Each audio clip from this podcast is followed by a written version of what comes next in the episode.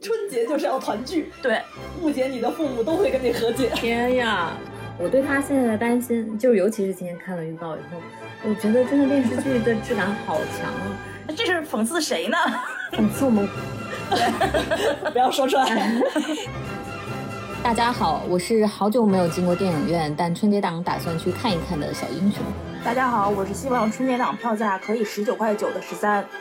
大家好，我是连续好几年在春节七天假内都没有看过电影的小五。这里是言轻气盛，虽然人微言轻，但是年轻气盛。虽然热爱艺术和生活，但是只会指手画脚。虽然充满偏见，但我们就是这么不知好歹，请多指教。春节前，嗯，录一期前瞻一下我们的春节档。嗯，当送给大家的春节礼物，我们也没有什么特长，只能帮大家预测一下春节档哪部好看，哪部需要避雷，对，嗯就是拜个早年， 对，来都来了。替大家省省钱。是，是的，嗯主要是排雷。主要是虽然我们进电影院现在都已经不是那个必备消费了，但感觉春节档还是要去看一下的。我老家就没有这个习惯，我老家每年都是要过完了春节，我才会去补那些春节档的电影。啊，那你老家那七天做什么呢？就是传统的春节，就大家在家里边聚餐吃饭，然后串亲戚，嗯，并且就是以聚会为主，大家不会在聚会的时候抽出时间去看电影。而啊哦我老家是那种非常非常下沉的市场，哎，那我觉得好奇怪啊，那为啥每年的春节档都被称为那个就是兵家必争之地啊？就觉得是最大的票票仓的，因为有假期的时候，一般来说票房都会高嘛，不管是嗯春节、五一还是国庆。第二是春节合家团圆之后啊，嗯我自己的感觉，我们家就是这样，如果不看个电影儿，一家人大眼瞪小眼儿，挺难的。 不知道聊啥，就聊聊今年电影那种感觉。对，而且还有有可能是看个气氛，因为好几年春节都是那种合家欢啊，特别热闹的啊。那个好好多年前还很流行带着爸妈去看，现在也是，现在也流行嗯吗？对，哦，哦，我以前好像有一两年是带过爸妈去看，但后来渐渐的就没有这个习惯了。我们家主要是没有观影习惯，就大家一听说看电影，就会觉得是一件浪费钱的事儿。 而且就觉得要出趟门儿嘛，就是、哦嗯，但春节好像就是就必须得出门儿，出门儿看个电影，吃个饭，这是常规的一个消费。这个呃观影习惯的改变是今年二零二三年提出的一个最大的市场问题，然后所以二零二四年的春节档才备受关注，因为二零二三年等于国家刚刚放开嘛，然后。大家就像那个版式一般的就去看电影，然后所以二零二三年的春节档的总票房占了全全年票房的五分之一，所以今年是也挺关键的，就看一看今年能不能重现去年的辉煌。我们我先把呃现在已经定档的春节档的六部影片说一下，然后咱开个赌局吧，就看今年的冠军是什么，是赌谁啥呀？赌嗯赌唱首歌， 在播客里唱首歌。不如就请大家喝奶茶好了。哦，有道可理以。那我们就赌这样，赌输的那个人到时候抽一个给我们留言的听众，然后并且请他喝一杯奶茶。可以，嗯，嗯那我们说一下今年的春节档的种子选手啊，一个是咱的国师的大作《第二十条》，他也已经是连续第二年征战春节档了，继去年的《满江红》夺冠之后，今年继续征战春节档。第二个就是咱们全球 票房最高女导演贾玲的喜剧电影《热辣滚烫》。嗯，然后第三个是突突发定档，有好多人都猜测他会定五一的，就是韩延导演的《我们一起摇太太阳》。嗯，第四个也是前一段时间定档的吧，就比他们定档的要早一点，就是宁浩导演呃和刘德华主演的一部喜剧片《红毯先生》。然后第五部也是之前定档的，韩寒导演、沈腾主演的《飞驰人生二》，然后最后就是永远的种子选手《熊出没》，剩下的种子选手有曹盾的《敦煌英雄》，然后唐季礼的《传说》，呃，就是成成龙大哥的《传说》，还有徐克老爷的《射雕英雄传》，嗯，然后但是这三部现在都属于一个消失状态中，就是感觉可能来不及，包括星爷的那个《美人鱼二》也传说过，但还有一个月吧，春节。嗯，五部板上钉钉了，然后剩下的几部再往里挤，他们也得掂量一下这个竞竞争的盘面了。对，因为刚才那个十三说，其实每年春节档说是这么多片的角逐，但但是大家争的其实就是前两位。前两位基本上能占到春节总票房，我们说的春节总票房是七天票房啊、嗯的百分之六十到七十。嗯然后如果我们算上第三名的话，就是得吃满到百分之八十以上，嗯其实就是大家争前三名嘛，嗯，主要是前两名。基本上就是《熊出没》以前 熊出没是一个标杆，对 对对名作之壁。对对，你是想落到《熊出没》后面还是《熊出没》前面？对对，嗯，熊出没它的排片率也是每年基本是平衡的，就是这个排片率嗯啊。对，《熊出没》去年可是有十一亿票房，很多真人片都打不过它。反正就是，如果你落在《熊出没》后面，你基本就是回不了本儿了，因为你想进春节档，你的发行宣发的费用宣发投入费的话，可能是一亿计的，嗯对一亿起 步吧，对一亿进门儿。啊，然后假设你票房得多少？去年最最标准例子就是那个张小斐跟雷佳音那部《交换人生》，是肯定它落在了《熊出没》之后，就是肯定是亏惨了的这种。对你宣发，比如是一亿，拍摄是两亿、三亿嘛，嗯那基本上回本的话，就得十了。十差不多十，嗯嗯，对，就大家都是在争抢这个十亿的这个档，就是你，哎，就是怎么说呢？你想进春节档，没有一个十亿都不好意思跟人打招呼，都不好意思跟《熊出没》打招呼。 所以你看春节档全是老面孔，今年也是老面孔，除了韩延之外，嗯全是常客。就如果没有干过春节档的人，都不太敢进这个档期。 对，对很危险的档期。 对，韩延导演加油！对，所以所以很关注韩延嘛，就是好几年没有新导演往呃春节档里挤了，还、嗯要要追溯还得追溯到二一年那个对几陆个阳、了小智和那个贾玲都是第一次，对嗯对，而且二一年是所有春节档票房最高的一年，是七哦七天票房是突破了七十八亿嘛？嗯啊嗯，因为前一个春节是没有那个春节档的嘛，前一嗯个春节是正好卡在疫情里。对对，大奇迹一年，所以我们就看今年能不能突破二一年的票房记录。 是嗯。反正基本上从二零一七年到二零二三，呃，二零二三年每年是角逐春节档，应该都是在八部左右。最强的是二一年，然后最弱的是二二年，就是《水门桥》《杀手不太冷静》和《奇迹笨小孩》那一年啊。嗯然后《熊出没》永远是稳定的第四名或第五名。好，那我们就开盘赌吧开盘吧啊！ 下下面我们三个就是在没有通过气儿的情况下，就是我们首先第一个赌啊，先赌名次，再赌数字。二零二四年春节档第一名是谁？嗯，你先来呗，我先来啊，那个，其实我很纠结，但是我决定支持一下 emo，我我赌第二十条蝉联 春节档票房冠军，小五来，嗯，我想要赌一个黑马。嗯呃，因为宁浩很多年没有拍过片子了嘛，嗯然后那个我现在其实有点想赌宁浩。你赌赌他冠军呀、嗯，不是，咱就现在先赌冠军。哦，先赌冠军行吗？嗯，嗯，冠军的话，冠军我可能会支持第二十条。他也是第二十条。我会赌贾玲儿的第二部《热辣滚烫》。嗯嗯，现在的六部吧，我我没我没跟他俩对过啊，我觉得前两名就在这俩中。嗯，就算当刚才小五说黑马红毯，我觉得他应该杀不过这两部。其实我觉得是看评价，最后如果谁的评价落下去了，就很难说。这两年春节是长尾效应嘛，就是如果说嗯七天票房大概只占一半儿的话，还嗯有一半儿票房是七天之后。饶小志的《人潮汹涌》其实也是春节后追了很多，对，他也是春节后逆袭的。嗯因为好多人回家之后，就像小五说的，就是家里如果没有观影习惯的话，他会选择等春节后嗯回到那个工作城市之后，我再去根据口碑去选择看哪部电影儿。对哦，现在大家选择看电影儿还挺精的，就是我一定要看口碑，对，嗯，对，对，最低最低我要看一个豆瓣儿开分儿。嗯，真的不想看烂片儿。是，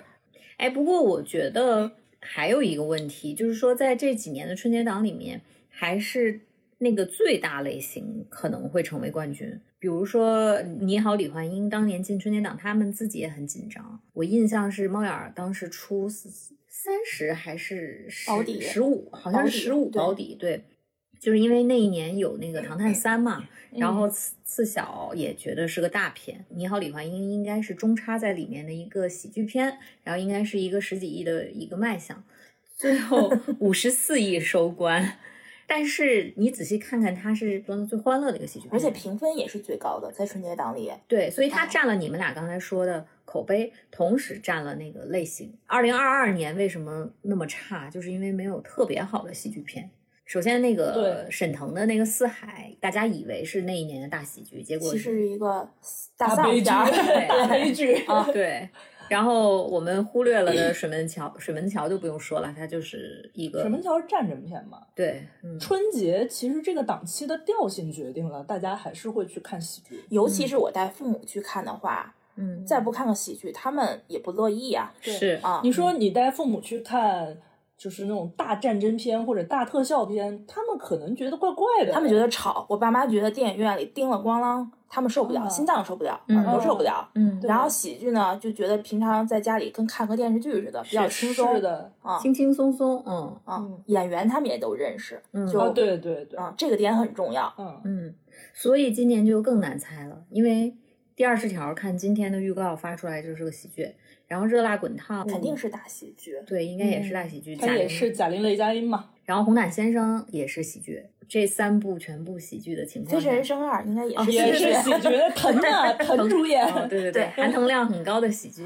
啊， 所以今年的那个局势很难猜。所以我们这样，我们分别说一下为什么猜自己的这个盘。是要不要先介绍一下片子？那那我们先说第二十条吧。嗯第二十条是咱国师艺谋张艺谋执导的这部电影。先说这个片名啊，片名第二十条你们知道是什么吗？它是刑法里面的啊、哦嗯它是刑法的第二十条规定，就是说怎么去定义那个正当防卫。当第二十条里面规定你你因为遭到了什么样的不法侵害而采取了制止这个不法侵害的行为，对对方造成了一些损害。这种就属于正当防卫，然后不负刑事责任。这种正当防卫的这个条例，哦我说的不对，可以有听众来纠正啊，因为毕竟我们也不是学法律的，但是基本上是我们收集的，就我听说或者收集到的吧。就这种正当防卫在在执行的过程中是很难被触发的，因为它很难去定义你怎么是正当防卫，然后它有一些条件，就比如说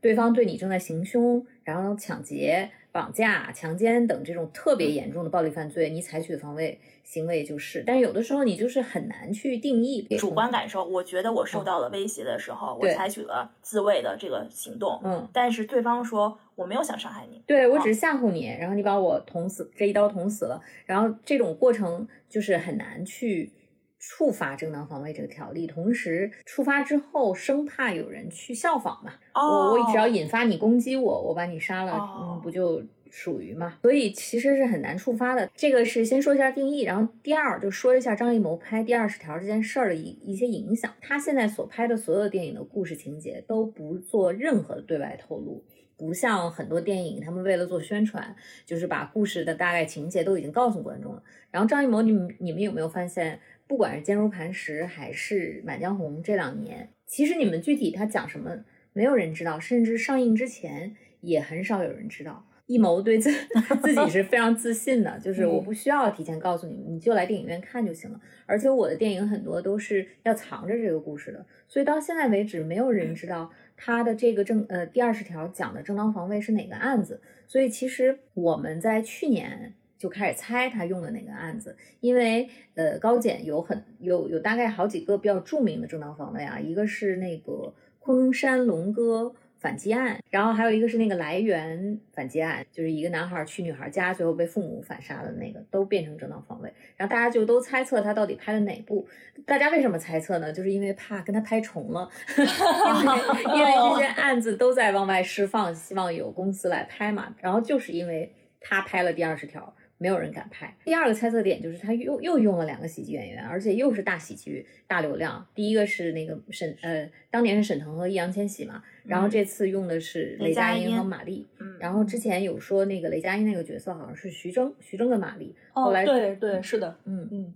然后哦对，定项最开始定项目的时候说是徐峥跟马丽，但是后来就换成了雷佳音。然后，但是第二十条这种严肃的刑法规定和里面的一些涉及生死、正当防卫肯定是涉及生死的这种刑事案件和大喜剧怎么结合，现在是一个非常好奇的点。你们看那预告片之后，嗯我感觉它跟第二十条没有关系，对像一个就合家欢喜剧，对，他打的那个口号也是“大年初一我爱我家”。嗯，对嗯，然后我看了一下他那个剧情介绍，现在稍微透多了一点儿，大概是讲说雷佳音饰演的一个中年男人，小男人有点没用嘛，然后怂怂的，然后他可能只能在检察院挂职，他还不能成为那种真正意义上检察官，所以家庭的压力也很大。然后他媳妇儿玛丽是个也是检察官还是律师，反正没有没有透露出来。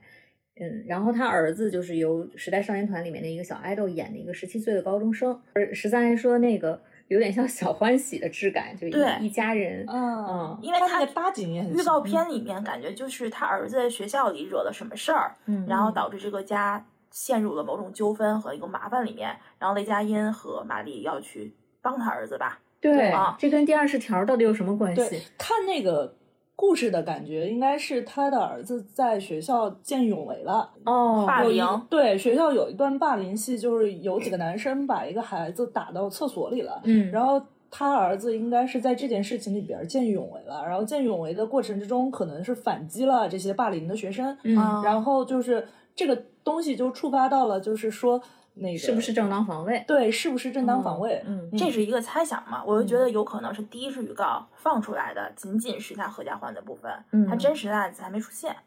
对，然后因为里边儿还有就是像什么赵丽颖也带了一个孩子之类的这种剧情，反正就是这些剧情里边儿看起来好像也有一些案件呐、纠纷啊什么的，嗯，所以不太好看出来到底是不是就是这个事儿。是，就是现在单纯的看预告，它更像是一个家常的喜剧电影，然后家讲家庭关系、家庭烦恼，嗯聚焦中年危机，然后用一些呃鸡零狗碎的事儿，然后讲述困于生活中的咱们这些小人物，然后最终在大年初一大家合家欢，我爱我家，是这对么一个故事。嗯你哦们知道最开始我看到他这个题材的时候，我想到哪部电影吗？嗯，韩国的那个辩护人，辩护人，哦，我以为就那个男人也是嘛，就是我靠我的小聪明和街头智慧，嗯接了很多那种帮人家，好像是他有什么发牌照的一个能力吧，然后结果嗯遇到了一个大案，他严肃起来了，认真起来了。所以他那呃，明白了，就是宋康昊，宋康昊对那对个宋最终也是严肃的，对，嗯我不知道是不是那个调子，但是从现在预告完全看不出来。对、哦对对，明啊就白你跟的满意思江红的套路一样嘛，就是对好像是个小事儿、小人物，然后再折腾自己家里那点事儿，然后最后引发了一个大案。啊我在想，我我怀疑会不会是一个对比，就是说他跟他他儿子这边就是一个小事儿、小正当防卫，然后嗯他在这个过程中遇到了一个大的这种哦事情，然后他两相去做了一个不管是取舍还是一个比对的事情，因为好像赵丽颖那个角色很严肃，是个聋哑人。对啊，而且嗯农村人也带着一个孩子，对也受了很大的伤害的那种。然后他整个全程都是在那个廊坊村子里拍的，可能嗯有一些这种、哦有可能嗯嗯上访啊什么的这些情节。张艺谋可能不想在前期放出这个事儿，就是让大家觉得这是一个喜剧，走进电影院吧。嗯对啊对嗯另外，我还在想，就是说他是不是拍这个事儿最终的落点就是导向，就是最后因为可能这个事由，呃，让专家反思，就是我们是否是否需要有新的就正当防卫的司法解释这些东西。嗯嗯，可能最后就落到这种就更大的一个严肃议题，就是升华了。嗯嗯是，呃，我听说的正当防卫虽然这个法条一直都有，但是。还是因为昆山龙哥案里面的检察官努力去坚持，让这件事情变成正当防卫，然后嗯，才使得这个法法条被触发了。所以我可能是受了那个新闻的影响，我实在是想象不出来这个东西能被拍成喜剧。但是我刚才又想了想，你们觉得它会不会是一个家庭放大版的秋菊打官司？就是秋菊打官司其实也有点喜喜嗯剧，只嗯是当年他前期哈对他嗯当年没往喜剧那种那种大喜剧演员上拍嘛，但是也是一个执执拗的人，造成了一些有一点点小的喜剧感。他去打官司，他追寻的就是别人都不在意的一个事情，然后引发了一个大一点的社会问题和启示。然后另外一方面，有可能就是像《满江红》那样，嗯，前面都是喜剧，鸡零狗碎，然后解决自己那点儿破事儿，家里的 家里的小欢喜、小别离，然后但最后突然发现他他们触及到了一个比较大一点的案子，在这个大案子中，小人物做了坚持，我怀疑是这么一个升华，了，嗯嗯嗯，有可能，毕竟是国师拍的电影嘛，我们肯定还是会要对他的那个内核有点儿期待的。 那你们为什么觉得他是飘冠呢？就除了刚刚说因为张艺谋，第一是我觉得他那个喜剧大喜剧的感觉嘛，然后第二第二是他现在这个大喜剧，他打的是合家欢呀，就是说，哎呀，我们家这一年最最最后虽然这么多烂事儿，但我们我爱我家要有一个那什么，就这个现在这个点可能会是。大家有兴趣的。第二就是，我觉得中国人对阴谋是还是有感情的。你复们杂复杂的感情，嗯，不是复杂的感情，是我们我们这些人，像爸妈呀，然后我不知道就是普通的观众会不会就是觉得艺谋是值得信任的，反正看点儿看点儿啥不好，看看他呗。我是觉得，因为这个阵容也很强啊，就嗯是整个班底都非常强，从导演到演员阵容，他肯定投入非常大，他的宣发规哦模、宣发规模可哈嗯能制作规模、宣发规模肯定是非常大，它一定是一个高举高打的东西。嗯第二是，其实说白了，他最有潜力的竞争对手就是贾玲的那个《热辣滚烫》嘛。嗯，但是《热辣滚烫》的原版的底子其实不是一个大戏，这个其实我一会儿说吧，我反而觉得这是他的优势。嗯是吧？反正就从我的角度看的话，如果他把就是如果他就是去改编原版的话，除非他自己往里面加了很多喜剧，并且加的很顺，嗯哦、要不然的话，其实我可能还是会更看好张艺谋这边，因为你要在那个的底子上加一个，就把它做成一个很顺溜的喜剧的话，其实我觉得是有难度的。是嗯我感觉现在中国观众对张艺谋的态度比较两极化，嗯嗯，就是有些人还是很喜欢张艺谋的，甚至觉得他勇于挑战不同的类型题材嗯是很勇敢的行为，嗯但也有观众他从骨子里就是觉得张艺谋的东西不好。就是他希望张艺谋是国师的那个等级，嗯国师就应该去拍高雅的，大就是大对对片奥运会大阵仗，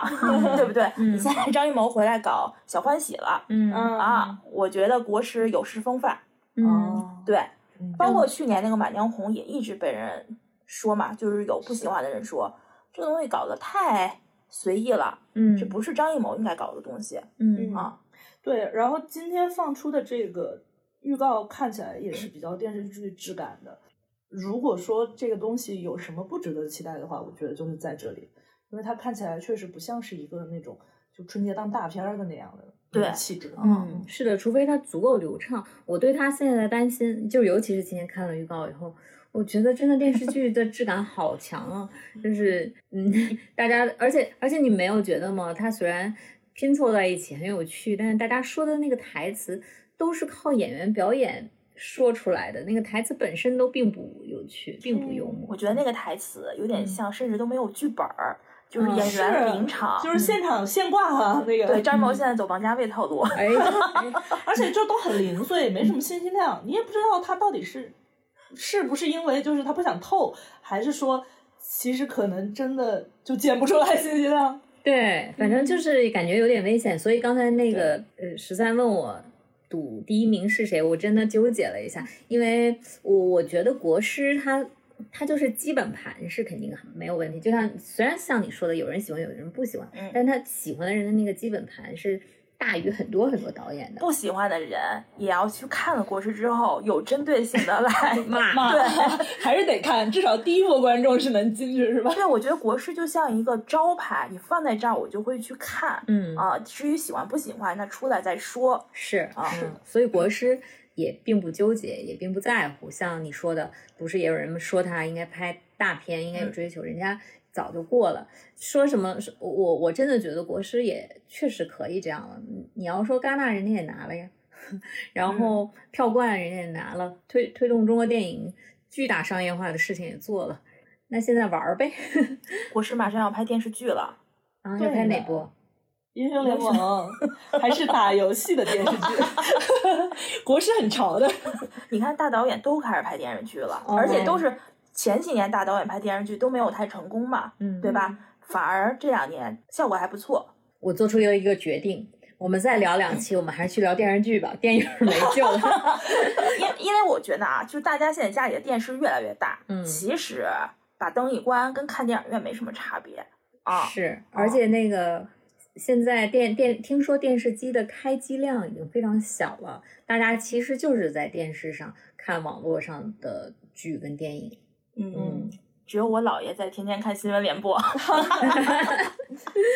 是，哎，然后刚才那个小五提到，嗯，他觉得热辣滚烫，他他跟我一样嘛，他他没赌热辣滚烫，虽然贾玲加雷佳音也是非常强的阵容，就是因为嗯就是在原著的基础上没有办法特别大的喜剧，所以让那个赌了那个热辣滚烫的十三来介绍一下它原著到底是什么。其实资深影迷应该都知道， 对，它是改编自日本的一部叫《百元之恋》的电影。这个电影讲的是三十二岁的废柴宅家，然后啃老族的女主，嗯嗯，她叫一子，嗯，对吧？在家里嘛，各种被嫌弃，被父母嫌弃，被妹妹嫌弃。终于有一天，妹妹忍不住打了她，她负气说：“那我自己出去独立生活。”独立生活，她又没有钱，然后就开始在便利店打工。在打工过程中呢，她发现了便利店经常来一个买香蕉的帅哥，哇哦，然后他开始对这个帅哥有点心动。后来他发现这个香香蕉男呢，原来是一个拳馆的拳击手，嗯但是这个拳手已经准备退役了。然后他去看了这个拳手的最后一场比赛，从此呢，他对拳击产生了兴趣，嗯他就开始想去练这个拳击。嗯然后在练习拳击的过程中，他逐渐拾起了自信，也拾起了生活的目标。但是他的这个香蕉男呢，在这个过程中却背叛了他，嗯出轨了。所以其实她这是一个大女主的故事，就是讲一个女性，她从一个废柴慢慢慢慢进化成一个有自主意识，嗯，然后有人生目标的女性。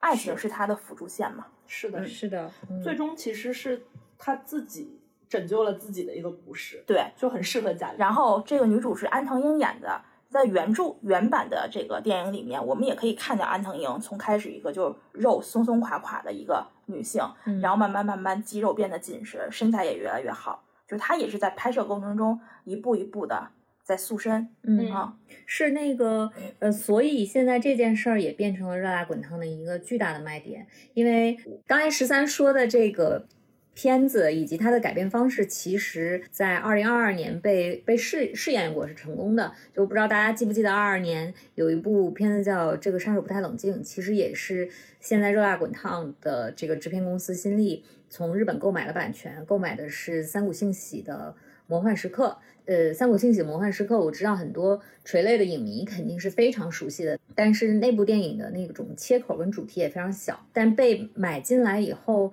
在开发中选择了特别本土化、特别聪明的方式，就请新力请了开心麻花来做，嗯也就马是魏丽哦魏翔和马丽的那一部嘛。其实他把那个魔幻，就灵感来临的那个魔幻时刻，变成了一个人对表演的执着。其实他是做了这么一个改变，然后成为了当年二二年咱刚才回顾的最差的春节档中的唯一一部喜剧片，然后然后就突围了。现在这个《热辣滚烫》改编自十三说的《百元之恋》，也是一部垂泪影迷非常喜欢。我觉得我看我刚才看了一下，它现在在豆瓣儿的评分八点四分，二十一点五万人看过，其实是在小小众影迷中是非常非常有地位的一个片子。然后它的主题跟切口也特别的不中国人，它讲的是你即便是一滩烂烂泥，你也能自救。这么一个是故事，又被一个非超级大众的贾玲儿跟 雷佳音这两个主演来拍摄，所以可能是要复制那个《杀手不太冷静》的这个成功。我觉得它会比《杀手不太冷静》更好，嗯因为它的故事很简单，《杀手不太冷静》还是靠它的人物关系和嗯它的叙事交织出来的。但是《热辣滚烫》包括《百元之恋》都很简单，它就是一个女性如何重塑自我的励志故事嘛。嗯，是的他现在铺的是贾玲跟安藤英一样，边拍边减肥，边减肥边健身，现在变成了一个就是好像减掉一百斤并有肌肉的一个壮女了。对嗯是因为最后他要做运，就是打拳的运动员嘛。，对，是，她也是在拍摄过程中慢慢的瘦下来的嘛。嗯就贾玲她自己说，包括导演也说，她在拍摄过程中几度就受不了了，身体支撑不住，嗯就是一年减一百斤这个事儿，不是正常人要去尝试的，这件事儿太可怕了。嗯，我觉得都甚至做不好的话，会有生命危险。嗯所以他对是有专业的那个健健身身团队嗯来帮他做这件事儿的。是啊，我个人是觉得啊，嗯就是减掉一百斤也好，或者怎么着也好，这个绝对不构成一个电影的卖点。做演员，我认为就应该有这样的精神。嗯我之所以看好这部电影，第一是因为它电影的底子，这个原版的故事非常的好，它是一个讲女性慢慢发现自我过程，而且爱情不是它的主线，是的它是一个自我救赎的过程。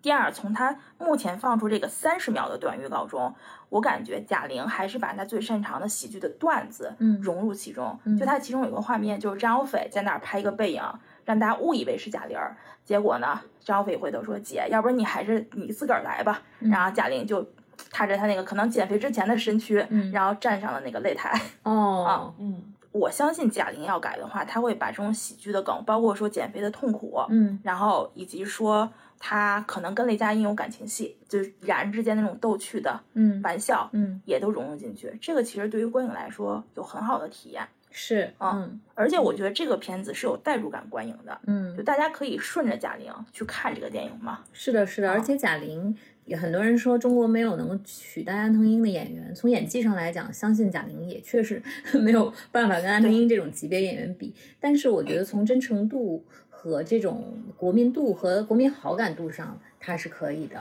就很难有，就是喜剧女演员能有她这种国民的喜喜爱度，然后她做了这件事儿，你可以信任她，并且相信她做的这件事情。我觉得得这个事儿很重要，就是信任度。而且我个人从主观上也希望说贾玲能够有这个票冠嘛。嗯我刚才就说了，第一她是女性导演，嗯中国这么多年都没有一个女性导演嗯能够有票房很好的成绩嗯啊。第二个，我是说贾玲她是野路子出身。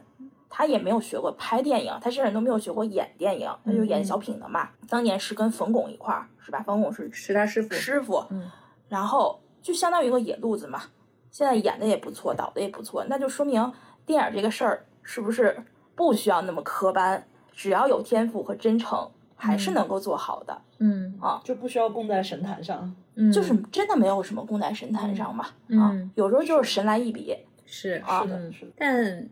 哎，这两部都不好说，就我觉得可以再看一看，因为咱们刚才呃，咱们下午讨论的时候，我不是抛出过一个观点嘛？为什么今年这个第二十条跟热辣滚烫我非常难以就是选择，就因为你刚才提到了你希望哪个是票关，说实话，这两个我没有什么特别希望的，我只是猜测第二十条有可能是票关。如果如果论情感的话，我对《热辣滚烫》也很有情感，是因为我实在是太喜欢《百元之恋》了。因为《百元之恋》这个电影本身就是非常真诚，它是诚实的告诉你，人只能自救。然后它也诚实的告诉你，你想赢，你未必能赢；你喜欢一个人，那个人未必喜欢你。然后你想对生活很好，生活未必对你很好，但你依然可以自救，你依然不会是一滩烂泥。多真诚的一部电影啊！贾玲本身拍李焕英的时候，其实你说李焕英那个电影从技术上来讲有多好嘛，也有很多人，但很多人都不忍心诟病，就是因为它足够真诚。所以我今天跟就是十三跟小五说，我觉得除去中中等的电影，这个艺术行业里的顶峰之战，其实就是真诚跟天赋的战争、啊，谁的天赋更高和谁的真诚度更高。然后两个人就决一死，就这两种品质就决一死战吧，嗯，但但我觉得 emo 是有有有天赋，或者说这种天赋叫技技术吧，就大师嗯大师之技和真诚之技的一个春节档的一个碰碰撞，就是一个嗯男导演、女导演，一个成熟的老技巧艺术家 嗯对和一个新 人，一对个菜鸟一级的个，真诚的菜鸟，对真嗯诚的菜鸟，看谁能够夺得就是他中国俩观众的。他俩这样都能拍个电影了，我觉得。哦，这就是这种 battle 都能拍个电影，不过你要是你这么比的话，我肯定是希望那个菜鸟女赢啊，就是很这个很励志嘛，就是一个嗯以下克上的故事。是，啊嗯，就包括从阶呃，就是人家说男女是性别，其实男女也是阶级，女女性阶级现在就是低一点嘛。那我当然希望女女女 性能赢那，我们改票吧。不改不改不改，票还是先不改，要不然显得你改票吗？我其实我真的觉得这两部有点说不好，真的有点说真不好的就是有有一种五十五比四十五，最终是看哪个成片效果好，哪个个口碑够够如果张艺谋是小欢喜，嗯那就崩了，那就我觉得就没了。 对， 是的，真的，我说真的啊，这两部嗯其实都有可能成为段子电影，因为一到中国落地的话，它都有可能变成段子电嗯有影。可能就是原版的《百元之恋》里面有很多桥段是拍不了的，比如是的安藤英这个角色被他的就是上司给强奸了，嗯嗯然后包括说她她的那个前男友不是遇到一个豆腐西施嘛，把她给抛弃了。嗯但是在这次的阵容里，我感觉雷佳音就是应该是那个男的，嗯他们俩应该也没有第三者。人然家嗯后应该是教练吧？我觉得是那个他那个香蕉男，我也觉得是她啊男朋友啊香蕉可男是我看那个就是二合一预告了里，就二合一了哦。嗯对，然后张小斐是他的妹妹，对，张小斐是他妹妹，对因为那个名角色名已经出来了。对，嗯就是特别简单的人物关系，比《百元之恋》要简单很多。嗯哦，哦，对也有可能他拍的没有《百元之恋》有力量。对，嗯百元之恋到最后他还输掉了那场比赛嘛，安是的藤英、嗯就是被人击这倒都在是日拳本台人。。嗯，对， 那个结尾我特别喜欢，就是她遇到了她那个渣男男友，这个嗯男孩也没有安慰她，而是领着她过了马路，说一块儿去吃个饭吧。嗯，啊，就很合理，我觉得这个就是很日式，就跟惠子凝视最后也没有赢那场比赛是一样嗯的。但是就是在日本人的那个思维逻辑里边，这个事儿是不重要的，是就的是你跨出那一步才重要。对，所以我才说，其实我觉得《百元之恋》如果被国内翻拍，其实我还是会觉得，就会担心它这个喜剧化、影视化的的这个过程，它写的够不够够不够好。然后呢，那个如果它改变了这个故事的内核，这个故事会不会有原版的那么有力量？我在想，也许改成这种胜利的结局，就是 H E，嗯中国观众接受度会更高。那肯定，中国观众肯定不接受《百元之恋》呀。 对，嗯，下沉观众怎么可能会就是接受那种就是从头丧到尾，然后你最后都赢都没有，最后都没有赢的那种的？是，嗯啊，这个是真的是一个好奇点，因因为啊还是说这个杀手不太冷静，他怎么把小众变成大众的呢？就是魔幻时刻的小众点在于。那个魔幻时刻是太阳，每天太阳升升起的那一瞬间，就那一那一秒，你抓住了，就成为了你的魔幻时刻。然后这个魔幻时刻不代表着你真的能成功，你真嗯的创作出了那个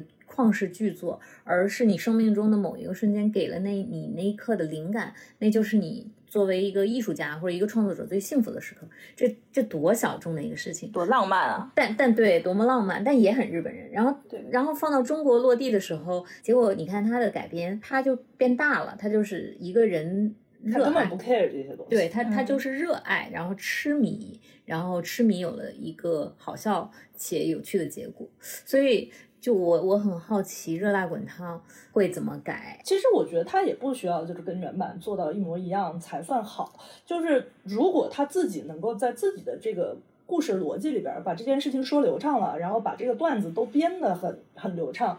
他其实肯定也能成功。是，嗯也是，就是嗯我觉得不一定非要拿《百元之恋》的原版去跟它，就是说去去比较吧。就是嗯我只是觉得《百元之恋》的原版本身是一个就是基调比较低的东西，它可能不是很好加喜剧桥段。只是嗯从我的角度是，我我想说的其实是这个意思。嗯如果它加的很好，并且很流畅，我觉得它还是会成功的。嗯，对，就这个电影，我觉得成功是，当我走出电影院的时候，我没有我有没有获得力量？嗯如果我从中获得了力量，我感觉我的人生还是有希望的。但是嗯电影就是成功了，嗯啊对，它其实是一个鸡汤片儿或者是鸡血片儿。有可能、啊是的，而且他真的是要考虑，就是我都进春节档这种就是竞争这么激烈、这么狼性的档期了，我肯定是要考虑我盈利的问题，我要尽量的去覆盖大众。就我猜啊，热辣滚烫最后一定是哭落点，嗯，对，就是他嗯站上拳台那一刻，打搞不好他已经被击倒了肯定的，嗯啊，是什么的力量让他起来了？嗯嗯，但是时间到了，是输了，是雷佳音在场外呼喊他，是有吧可？能是他妹妹，也有可能也有是可他能就是一直误解他的父母，终于来看了他的那场拳击赛，那真的很嗯让我们春节活成了编剧。今天 对，是那真的非常春节。对嗯春节就是要团聚，对，误解你的父母都会跟你和解。天呀！我估计他最后应该是没赢。嗯对，然后父母站在拳台的后面看着他嗯，啊，跟他说，他他不知道他里面叫什么啊，有人嗯，说贾玲儿起来，非常符合春节的调性。是的，我们期待一下，他可能会像你们说的，就是中间他所有的，他就是一个有点不堪可怜的胖姑娘，然后她中间遇到了一些挫折和困难，她没有被拍的那么丧，而拍成了一种自嘲和好笑，就是嗯毫无力量嘛，就像你说的，雷佳音在帮他举杠铃，然后最终他可能泉下生风，然后变成了一个嗯坚硬的一面儿。我觉得对，可能对很多人这样已经是很大的鼓励了。你对人啊够了，嗯，对，哦，这个编剧也是李焕英的编剧，就等于他用现在了这个对他用了嗯原版的班底来做这个片子。嗯。哦，那挺好的。但是我就觉得他他做的很有诚意啊，是人家也安藤英做到的，他也做到了呀，嗯嗯中国安藤英是中国安藤英。 然后现在我们是二比一，就是猜冠军的情况 下，嗯说一下票房呗。要不我们猜总票房吧，总总票房就是最后的赢家嘛，最后落点嗯啊行对对对，嗯，那这次先给热辣滚烫猜一个，我觉得《热辣滚烫》最终票房四十，它春节档可能有二十到二十五之间。哎呀，你这样给了一个四十亿，这么高，我想问的是，就是你认为四十亿只有一部吗？就是我觉得票冠是四十嘛，第二名可能是三十六左右。就如跟果今年的他他估的跟二三年的情况差不多。不是哎，啊满江红》四十五，《流浪地球》四十，哦也就是说，春节档其实是可以容纳两部四十以上的片子。是可以容纳，但是冲不到，因为今年、嗯我你觉觉得得去今年非不常够恢复，去年是有一个观影冲动在，嗯，我们把这个冲动值减掉。而且去年有一个点啊，不管怎么样，《满江红》和《流浪地球》都是有大片儿上的，现在这嗯两部他们就是喜剧片。也有道理。那这样吧，我猜第二十条三十五，然后热辣滚烫三十二，然后来更低，对，因为我我觉得第我的感觉是，就是虽然我肯定会去看啊，但是这两部就你有没有你们有没有觉得中国观众有几个点？第一是我要去乐呵乐呵，我要去看喜剧片儿；第二是我这钱花得值，我想看个大片儿。然后这两部就是现在小欢喜这。 这这这预告片儿一出，大片儿范儿没 了突。然就不想看了。对，我其实开始是想猜两部都四十以上，但是我现在觉得好像确实冲不到了。那那你我猜，呃，第二十条三十八，热辣滚烫三十五吧。好，我们都有声音为证 啊，然后看最后谁猜的赢的最多。有可能最后你赢了，就热辣滚烫第一，但有可能我们猜的票房是对的，是不是那？就都请呗。好，那我们就一人抽一杯嘛，这 个是不是很复杂的事？头两部猜完，下面我们要猜第三能名够幸存在《熊出没》之前的作品，也就是《红毯先生》《摇太阳》和《飞驰人生二》。我们首先猜第三名吧。我首先先把《飞驰人生二》放出去， 就是我觉得他应该到不了第三。我觉得是红毯先生。我觉得是姚太阳，那我就只只能再把《飞驰人生二如》放果回你来。如不用放 过来，就大家你随便，你随我意，们那可以你你挑一部就好了。可以聊为什么不在他不在里面嘛？飞驰人哦，生，好，嗯那要不这样，那个呃，小五先说一下为什么是红毯先生。第一，《红毯先生》也是一个喜剧。其实我是在想，就是春节档的这几个喜剧，如果有一个口碑特别好的话，那可能会在喜剧圈里杀出来。然后这里边儿，我个人来说，我觉得可能最容易段子和屎屎尿屁的应该是《飞驰人生二》。啊可能我对宁浩的期待有点高吧，嗯因为他已经很多年没有就是认真的导一部长片了嘛。嗯，然后他原来也是春节档的种子选手，所嗯以我是觉得其实其实可能我对宁浩会有一些就是特殊的期待，再加上我自己也看了一下，就是红毯先生的那个预告，他是那种。就是超级讽刺的喜剧，他风格比较明确了。对对对，嗯红毯先生风格非常明确，他就是讲的是一个天王巨星，香港天王巨星，嗯啊，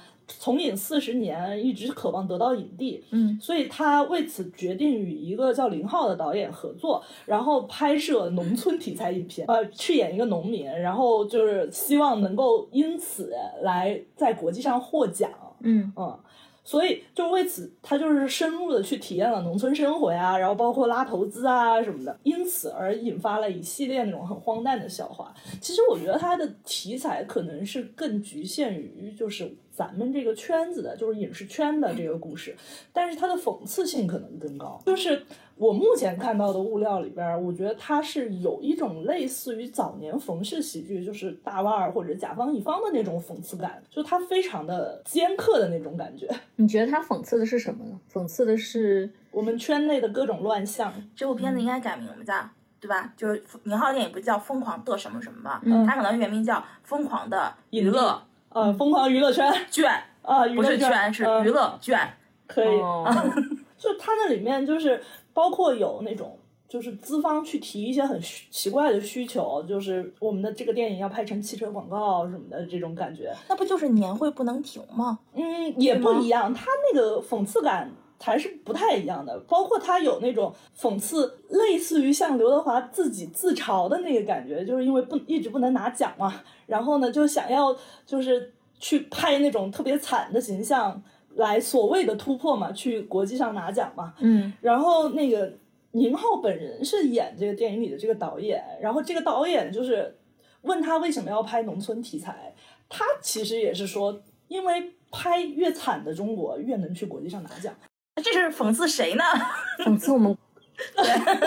不要说出来， 就是就是他讽刺了很多，他不光是讽刺娱乐圈的一个点，包括他还讽刺了，就是当年应该是影射《无间道》那个那个时候，就是那个梁朝伟跟刘德华都在底下都可能成为影帝，然后最后可能就是。中奖的并不是刘德华的时候，那个镜头给到刘德华的那个瞬间之类的，他等于就是把所有的这个现象全嘲讽一遍，包括还有什么刘德华在红毯上被粉丝扑，就是那个狂热的追他的，然后还有那个演员就是抢座儿之类的，就是谁把谁把前辈挤到后面去，自己要坐在那儿，就讽刺了很多这种就是圈内的乱象。我觉得他可能讽刺的东西是题材整体来说是可能更小众一点的，但是他讽刺性可能更高。嗯， 嗯，我看喜剧还是会更喜欢这种除了段子之外，背后还希望能有一些东西的感觉嘛。宁浩这回好敢拍啊，就相当于我把我所在的行业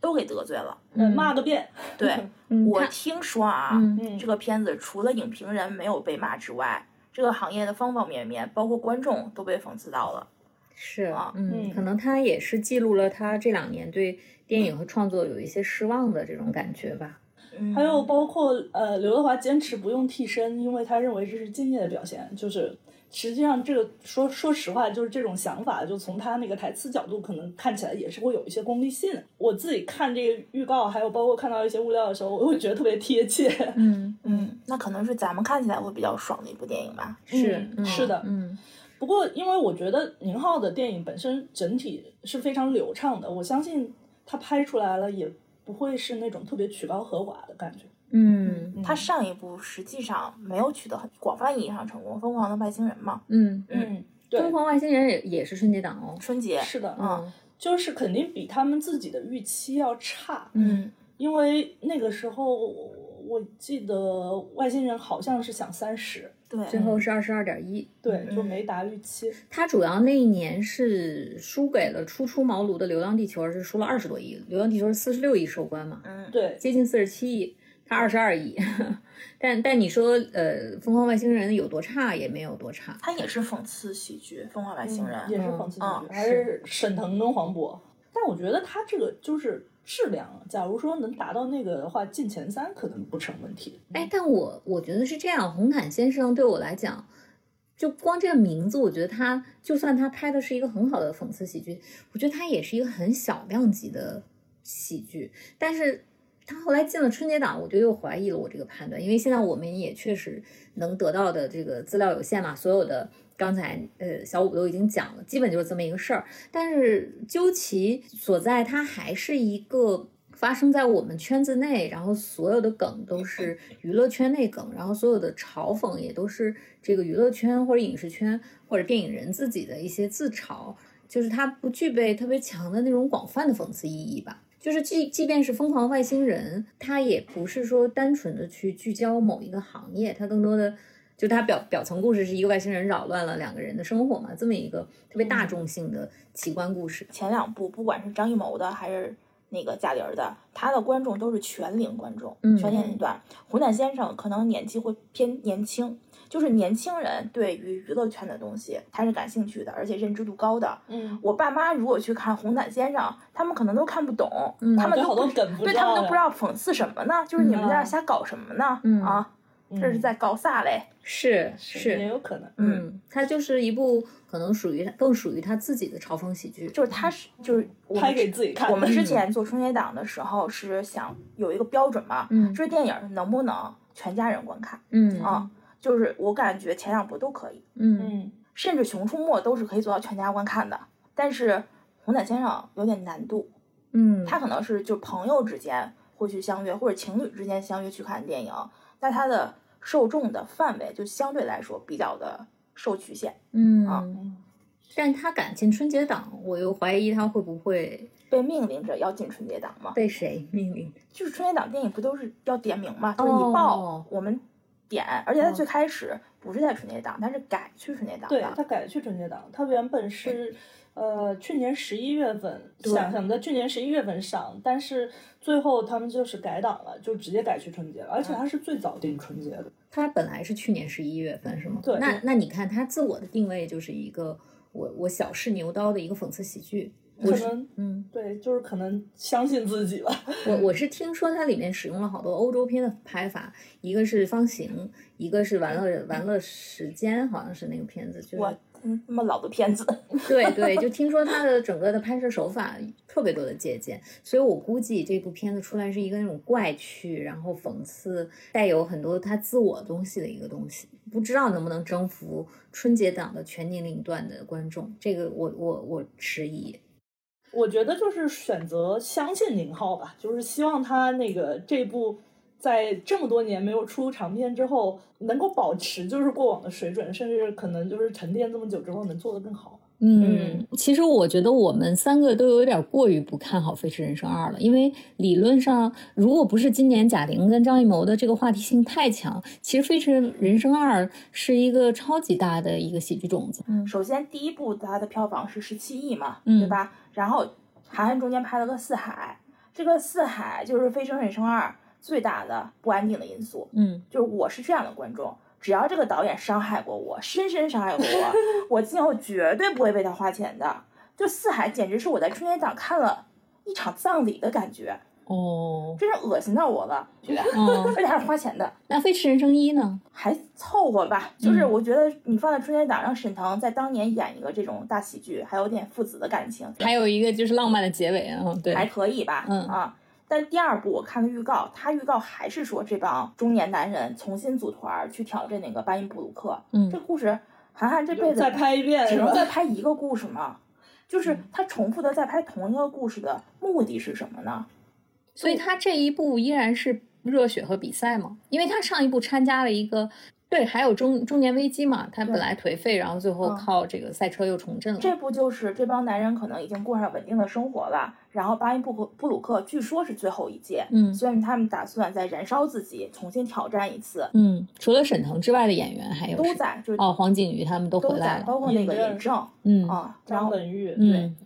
然后这次新增的是范丞丞。对范嗯丞丞，其实你们有没有觉得《飞驰人生二》这个阵容在呃，如果放在三年前或四年前，它绝对就是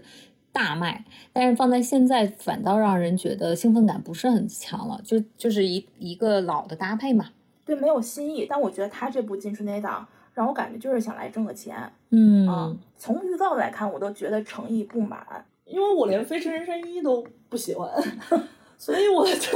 我对二就更没有兴趣了。韩寒的啊赛车拍的也一般啊，上一部我就觉得他拍的不怎么样。我当然，他可能是那种越野赛啊，就是山地赛，他不可能就是给你开出那种法拉利的感觉，就那种特别急速，然后特别流畅，确实没有。但是我觉得作为观众来说，其实可能我对这种越野赛就是 get 不到那个兴奋。我虽然蛮喜欢看体育片了，但是我对真的不就太行。嗯我上大学的时候特别喜欢看 F 一、我真的。的是追着 F 一看，每周都要看。我对赛车也有热爱，但是我觉得韩寒他这个赛车拍的不好，是因为韩寒不会用镜头。嗯赛车电影拍的那么平淡，不是给人物特写、车内特写，就是大远景、空俯俯哦，对视对对对对，是这样的。再我多看比赛。他对但他自己开车这，个他可能只是自己开车的话，他看的是车内视角。哦， 对对对哦，而且他还给了好多那种就是组装、修车那些东西。但是其实可能我作为观众来说，我更想看的是比赛本身，就是你给我的那个体验感、飙速感，然后克克服障碍的感觉，这个赛道有多艰难，然后你们是怎么去去征服这些东西的。我想看体育片，我的诉求可能在这里。嗯对嗯，我觉得他就是第一部没有拍出这个感觉，所以我对那电影就印象不太好。嗯，《飞驰人生一》，我感觉他故事没有讲完，好像就是讲着讲着累了，因为他作家出身嘛，就总感觉写着写着累了，因为它里面你你们记不记得他？初始的人物状态是沈腾要解决跟他年幼儿子的问题，最后儿子就没有这个儿子的什么事儿了。然后第二是沈腾要解决他那个嗯重振旗鼓的问题，然后当然了，韩寒用了一个所谓的浪漫的东西，就是车冲出去了，你你你不知他死活，但他也许就又获取到了他过去的激情，但是也也有点偷懒儿，就是他把所有的结尾都没有写，这个其实是一个挺大的问题。你看， 我们在说《百元之恋》，嗯同样体育题材，嗯安藤英输了，好像最后那个她那个前男友带她去吃面，这也不叫结尾。嗯但我从观众感觉这就是结尾，嗯因为我感觉她的人生还要继续，呃重启了，对吧？再对继续。但韩寒的电影，我就没有觉得这个他未来的人生是什么样，我是没有想象的。也并不关心。 对，嗯，就像一篇写的很烂的文章，突然最后给你来一笔升华， 你在升华个什么劲儿啊？嗯，啊而且不管怎么样，他都要升华，就是对他也不管就是前面是写的就多咋样，就明明没有什么起伏，但是他最后就是得给你硬硬升华华。，他应该得一下升华危机。 好，那我们再说一下那个，其实我们我我我们半看好不看好的一个片子，很惊讶他定档的一就是韩延导演的那个《我们们一一起起摇摇太太阳》阳因为今年不是情人节在春节嘛，哦，大年初四四，嗯，啊、大年初四，二月十四号，对啊哦，打这个啊哦那要不然我我们让小五介绍一下这个片子吧。啊，这部片子是取材于一个纪实的报道文章，叫做《最功利的婚姻交易，最动情的永恒约定》。然后原故事讲的是一一个尿毒症患者的女生和一个脑炎脑炎，嗯嗯嗯的男生，然后两个绝症患者，他们在一个群里面相遇了。然后那个群其实是讲的是关于这个器官的这个交易的这个事儿。他们两个就达成了一个协议，就是那个女生希望在男生过世之后能能够就是得到男生的器官捐赠，然后去换掉自己的肾。为了更更顺利的完成换肾这件事情，就是他们两个就结婚了。然后结婚了之后，他们两个渐渐的发现，就是两个人的治疗都有了一定的转机。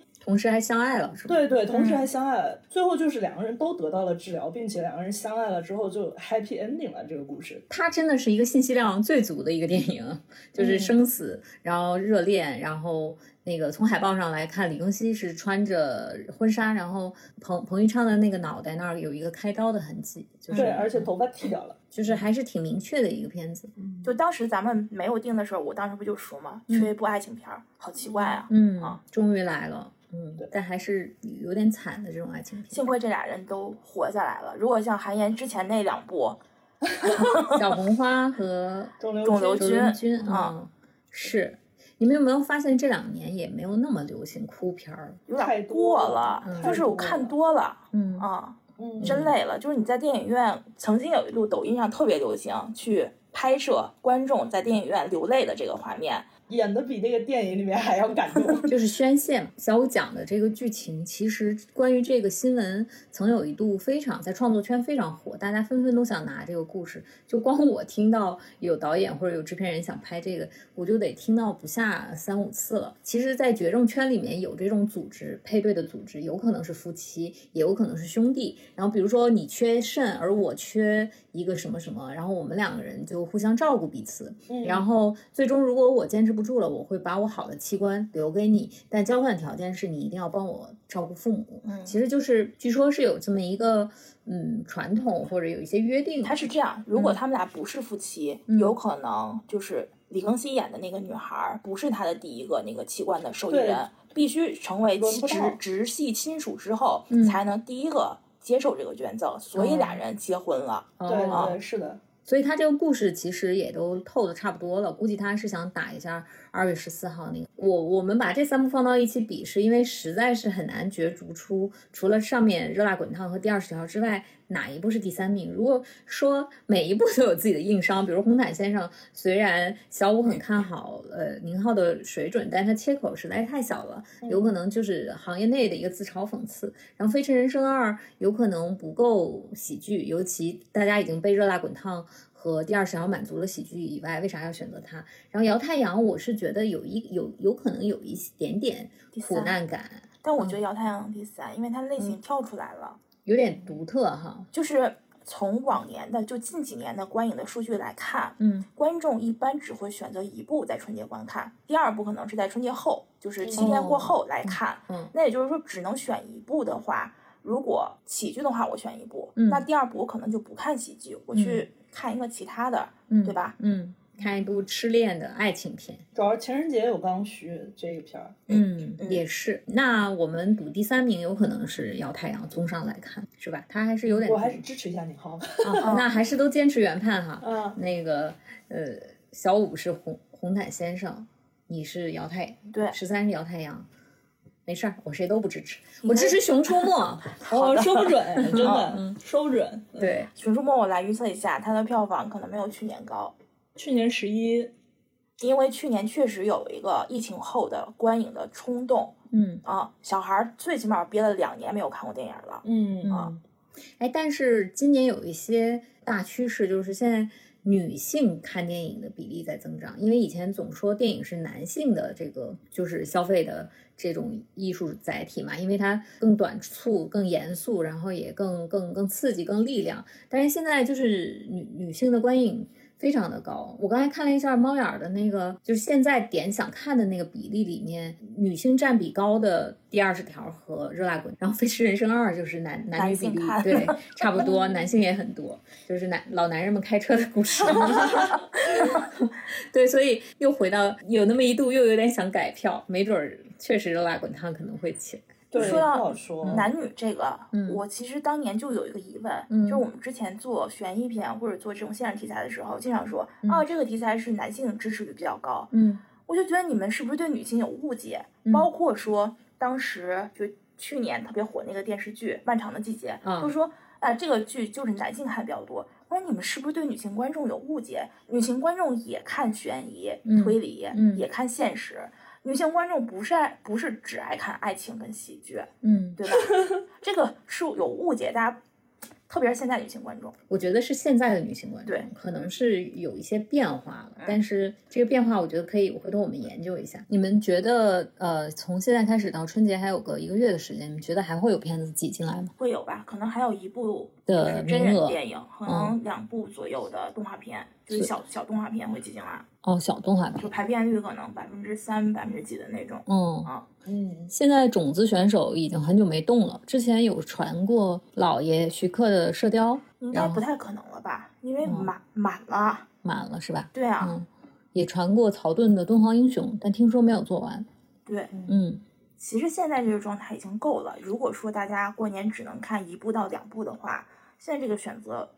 绰绰有余。嗯啊，是的，我是觉得喜剧片太多了，我主要是 我只要是忍不住替《射雕》操心了起来，难道他们就全都要进到暑假档了吗？这么大体量的片子，射雕去暑假档合适吧？国庆哦也可以啊，呃，我觉得暑假档合适，《射雕》这样的片子，还有包括像《封神》那样的片子，就是还是去暑假合适。我们可以再聊一期《射雕》。我对《射雕》这个片子持一个保留态度。嗯，你觉得他可能没有那么的好？我觉得，首先金庸的东西放在今天不再是年轻人喜欢的东西了。嗯第二，他的演员吧，好像也有比较有争议。超 级有争议。 嗯，对。那这样，我们等到《射雕》出首版预告的时候，我们可以来聊一下。毕竟小五也是一个武侠迷，你是一个武侠迷。嗯，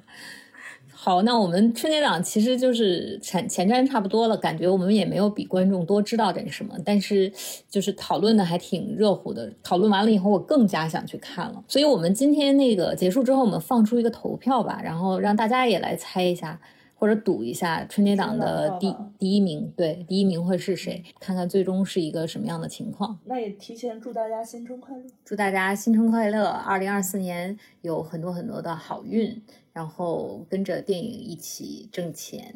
嗯给祝大大家拜个早年。给大家拜个早年，好吧？我们今天就到这里啦，嗯，嗯，拜拜拜，拜。